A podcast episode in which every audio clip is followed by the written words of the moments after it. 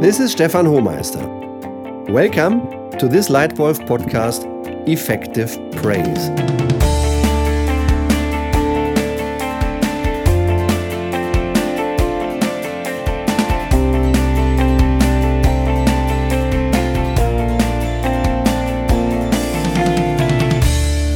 We all know everyone needs praise. Even the toughest alpha male needs it. And still, praise is rare.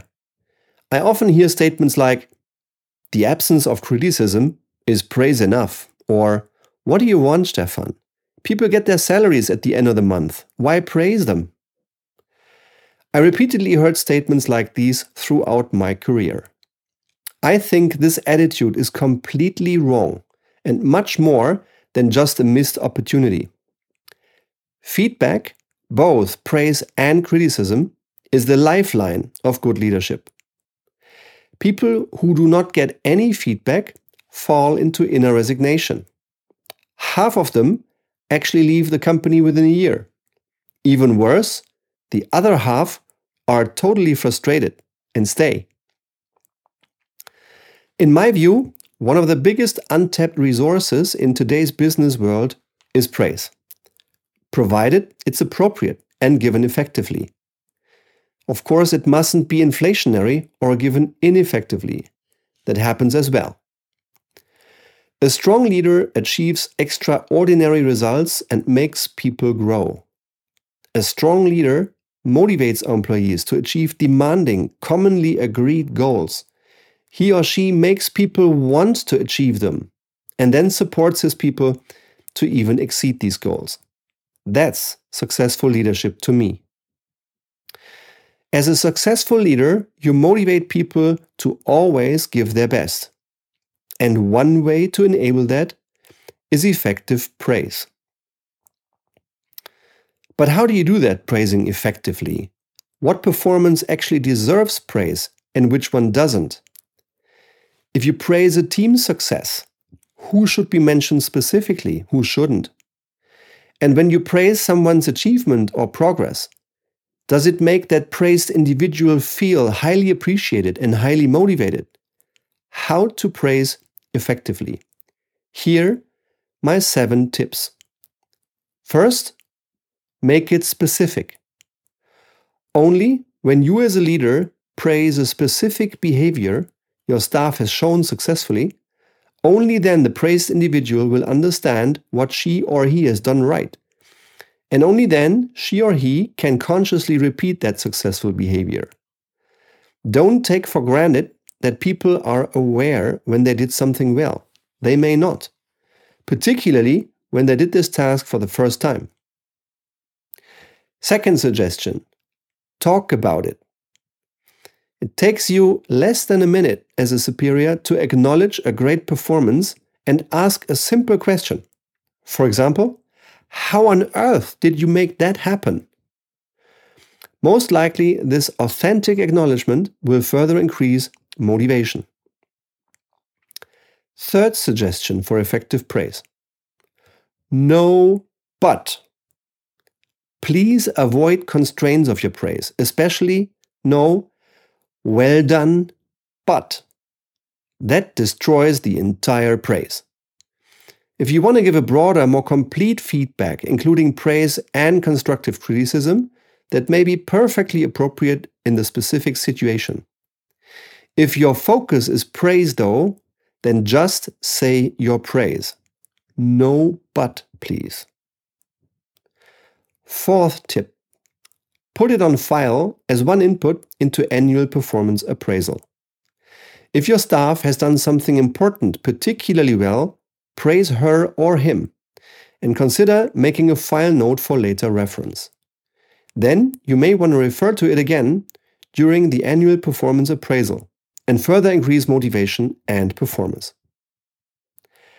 Tip number five make it public. Praise can be made public. Oftentimes, this further increases the effect of the praise. Further, this allows you to communicate your expectations and performance standards to everyone in the organization. Just one watch out. Please be aware of personal preferences of the praised individual. Some people don't like it at all to be praised in public and instead feel rather bad or embarrassed. An example I experienced myself, please don't repeat this.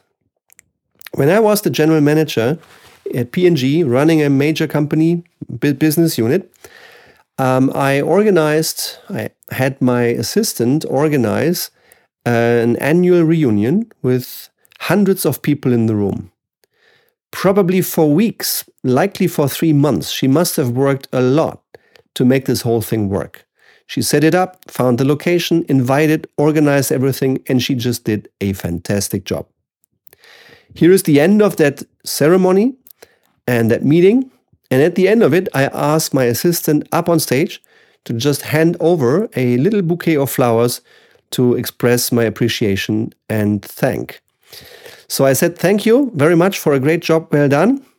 Major applause. And she came towards me and within just five seconds changed face color three times. From completely white to dark red to white again. She looked at me and said, Stefan, thank you. Please never ever do this again. She turned around, left the stage, and I went like, ouch. There probably would have been a better way of doing this. Had I just asked our chief secretary, who knew my assistant very well, Claudia, what do you think if I do this uh, on Friday afternoon? What do you think? I bet she would have told me, Stefan, don't do that. She doesn't like it. It would have been much better to give her the same flower and the same words, but one on one, confidentially, next morning in my office. So that's what I mean when I say please be aware of the individual's preferences. Suggestion number six pass praise on. In today's business world, many successes are developed and delivered by groups of people, not individuals. In these instances, it is important to recognize everyone who delivered a substantial contribution.